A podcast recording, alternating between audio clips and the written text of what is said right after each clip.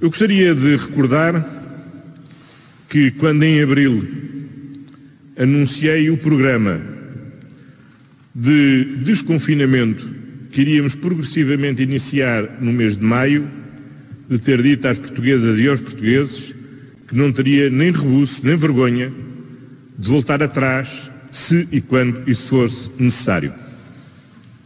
E aqui estou a dar a cara, sem rebuço nem vergonha, a voltarmos onde estávamos em abril passado.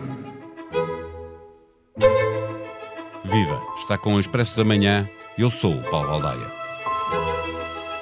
Quando há um mês, exatamente no dia 14 de dezembro, o Banco de Portugal apresentou um boletim económico com três cenários para 2021, discutia-se a flexibilidade das regras sanitárias para o Natal e ninguém julgava ser possível um novo confinamento.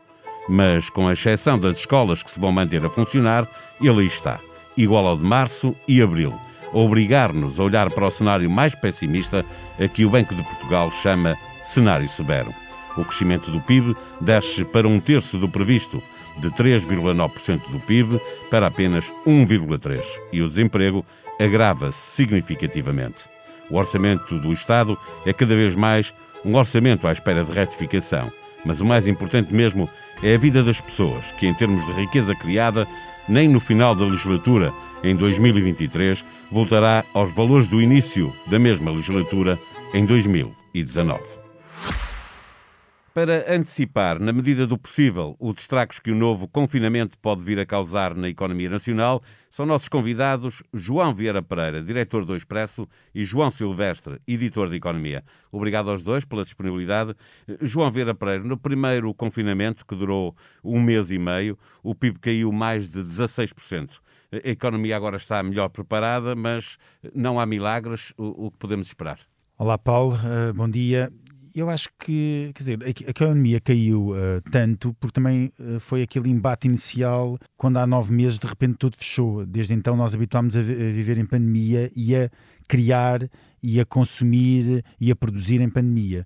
Portanto, este novo confinamento, que vai ter um impacto grande na economia, vai, mas eu acho que vai ter, não vai ter um impacto tão grande e tão negativo que teve em março. Uh, as pessoas, nós já estamos todos muito mais habituados a viver assim, uh, vai ter um impacto direto muito grande naquelas atividades que vão obrigatoriamente fechar. Aquelas que são agora obrigadas a encerrar portas, essas sim vai, vai ter um impacto muito grande. E aqui, obviamente, estamos a falar uh, em grande parte daquilo que é, há muito parte do, do, do comércio não essencial que, que, que se mantém fechado, ou que passa a estar fechado, e da restauração.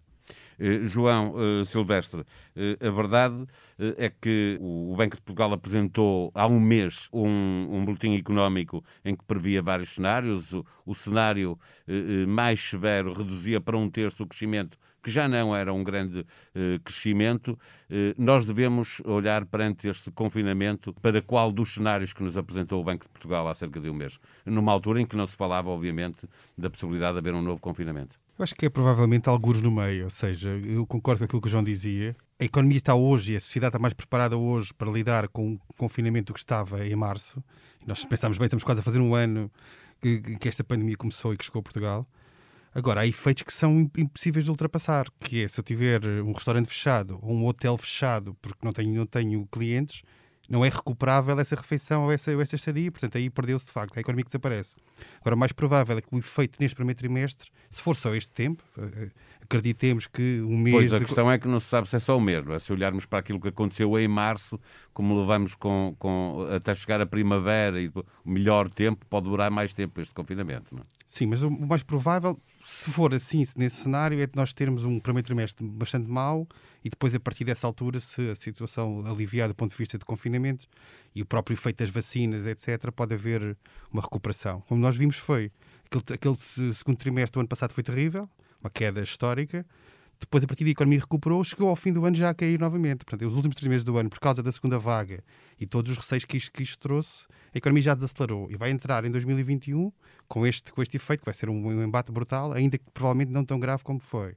Esperemos que, se o confinamento for só de um mês, que a partir do segundo trimestre a economia possa recuperar, até porque é uma altura em que a cobertura da vacinação vai chegar já a um ponto bastante bastante razoável. Estaremos eventualmente, se tudo correr bem, no segundo grupo de, de Sim, mas ainda muito longe de ter uma imunidade muito de grupo longe, que nos mas... permita re retomar alguma uh, normalidade. Oh, oh, Paulo, se me permites, eu gostava de, só de responder à mesma pergunta do, do, do João Silvestre, porque eu não sou tão otimista como o João Silvestre eu acho que realmente nós, nós, vamos acabar, relativamente aos cenários do Banco de Portugal, eu acho que o Banco de Portugal é muito mais otimista do, do que já foi.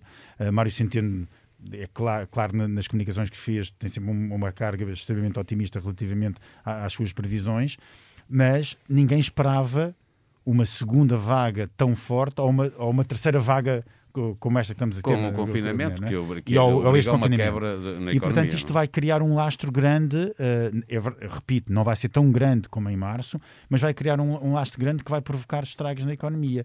E, e, vai provocar estragos que demoram tempo a recuperar. E isto depois tudo é, é, é tudo em cadeia. E muito bem, como o João Silvestre dizia, aquilo que a, a, noite do hotel ou a refeição não, não é recuperável. Não é recuperável, perdeu-se, é, esfumou-se. Não vai ser, não vai, não vai, não vai fazer parte do nesse, PIB. Nesse cenário mais severo do Banco de Portugal, eh, eh, no fim, o que se concluía é que nem em 2023, ou seja, no espaço de uma legislatura, nós não iríamos conseguir recuperar a riqueza que tínhamos no início da legislatura em 2019. E eu concordo com isso, acho que vai ser muito mais. Está, está a notar que vai ser mais difícil recuperar e voltarmos ao, ao período hum, pré-pandémico de, de economia, pelo menos nos próximos anos. Vamos ter de nos habituar a viver nestas condições e perceber que vai demorar muito tempo. Aliás, o próprio governo diz que isto é uma maratona eh, e que, portanto, nós estamos aqui numa situação que vai demorar ainda bastante tempo. Aliás, a Organização Mundial de Saúde vai dizer esqueçam este ano como meta para termos uma imunidade a nível global desta pandemia. Isso não vai acontecer. Portanto, nós vamos ainda muito tempo viver com isto e com os custos e, e com os custos económicos. Agora, eu queria só, se me das licença, tocar aqui um ponto que eu acho dois pontos que eu acho essenciais. Há uma grande diferença deste confinamento para o confinamento de março, e essa diferença chama-se as escolas. O não encerramento das escolas é fundamental para permitir que os pais se mantenham a trabalhar, mesmo que seja em teletrabalho. E isto pode fazer a diferença ou não naquilo que é o impacto na economia. Neste caso, uma diferença positiva. E há outra parte negativa que eu gostava de salientar, que é isto. É pena termos ter chegado a este ponto. Porque eu lembro-me que António Costa, em março, dizia confinamento como em março, nunca mais. Parecia um ex-ministro socialista a dizer jamais. Mas a verdade é que o jamais é hoje real. Nós voltámos a um confinamento muito parecido àquele que tivemos em março e voltámos porque houve decisões mal tomadas no passado. Era, era expectável que isto pudesse acontecer. Uh, para salvar o Natal, destruiu-se janeiro, destruiu-se fevereiro e não sabemos o que é que vai restar de março. Eh, João Silvestre, e no fim, eh, esta quebra do PIB tem uma tradução muito prática, infelizmente muito prática, na vida das pessoas. Antes do confinamento, o Banco de Portugal já previa um aumento da taxa de desemprego em 2021, face ao número com que terminamos 2020. O Conselho de Finanças Públicas também disse que era muito otimista, que eram muito otimistas os números de, do, do governo. Com este confinamento, já parece certo que eh, vamos mesmo ter um aumento da taxa de desemprego. Sim, isso é inevitável. Ou seja, a taxa já é aumentar e assim vai aumentar certamente mais do que iria.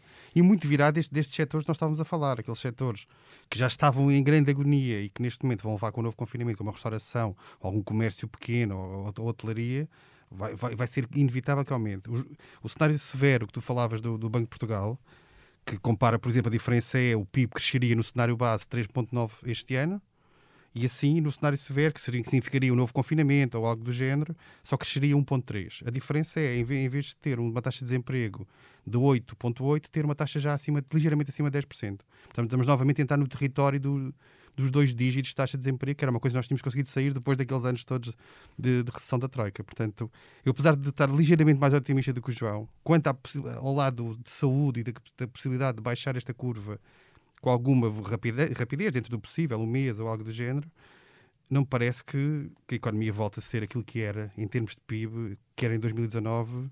Se calhar, se estivermos em 2022 ou 2023, eventualmente, já é uma grande sorte. João, o, o, turismo que foi responsável pela criação de muitos empregos eh, no, no, período áureo da legislatura eh, anterior, eh, seja a restauração, eh, seja o comércio, eh, a própria eh, hotelaria, vão agora sofrer imenso. Só na restauração, as associações da restauração falavam na, na possibilidade de, de, termos mais 100 mil desempregos. É um número real ou, é, ou são os associados da, da hotelaria a querer fazer uma pressão política? Olha, eu acho que são números bastante reais. Eu vou utilizar aqui uma analogia. Isto é como a segunda onda do tsunami, não é? Vem o primeiro tsunami, varre, e depois de repente fica toda a gente descansada na praia, e, de, e, e quando menos se espera vem a segunda onda. E esta é a segunda onda, e a segunda onda vai varrer, esta segunda onda do tsunami, vai varrer aqueles que sobreviveram por pouco à primeira onda. Os mais que fracos. Estão na praia, que, altura. Sim, que, que, ficaram na praia, mas ficaram fracos e que não têm agora a capacidade de correr o resto para fugir da segunda onda.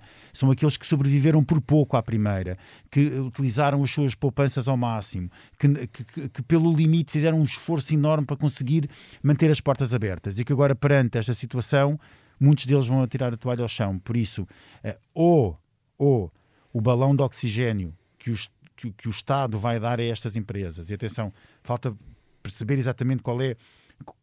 Que, que, se vai haver algum tipo e, e, como é que este tipo de reforços vai acontecer junto à economia, ou o governo aumenta muito o balão de oxigênio para aguentar estas empresas, ou então nós, infelizmente, esses números são muito, muito reais e, e até podem, inclusive, ser maiores. Eh, João Silvestre, uh, uh, pela adesão que virmos que no, no, nesta primeira fase ao layoff simplificado, vamos perceber se há ou não esta capacidade de que falava o João Vieira Pereira das empresas aguentarem mais, mais um tempo. Mas não há como escapar, mesmo que os, os trabalhadores recebam 100% do, seu, do rendimento que tinham quando vão para layoff, se ele for total, os empresários empresários vão ter que pagar uma parte.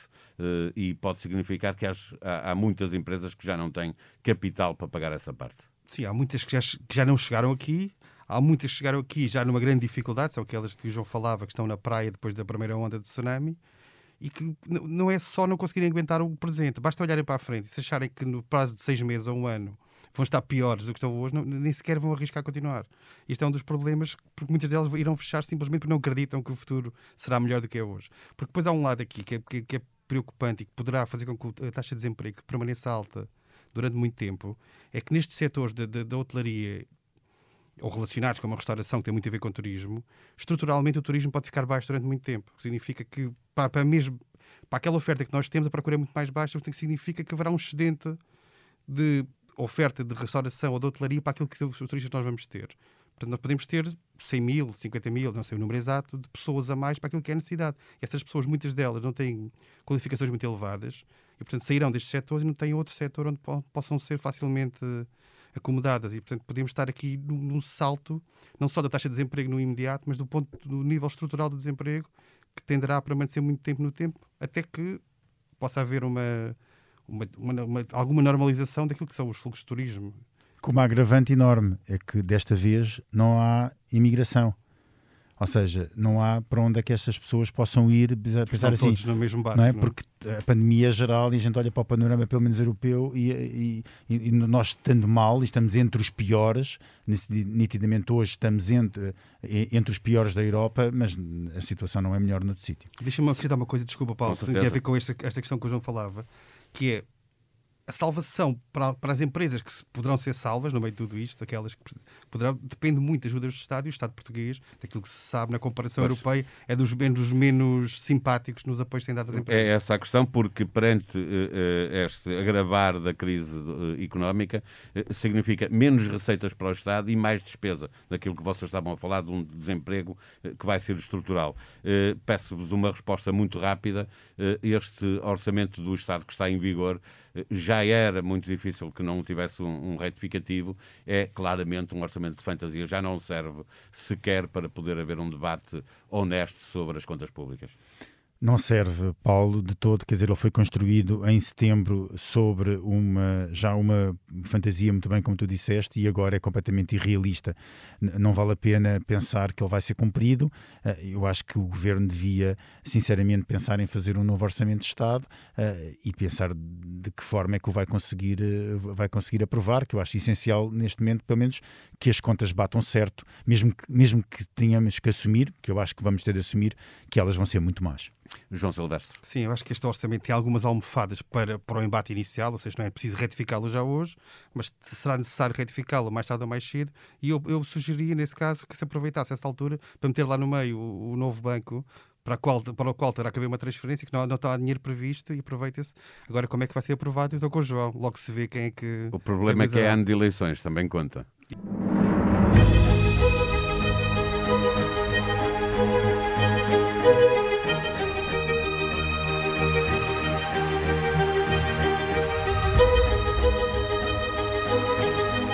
Encontra todas as regras deste novo estado de emergência, que inclui um confinamento obrigatório, em expresso.pt.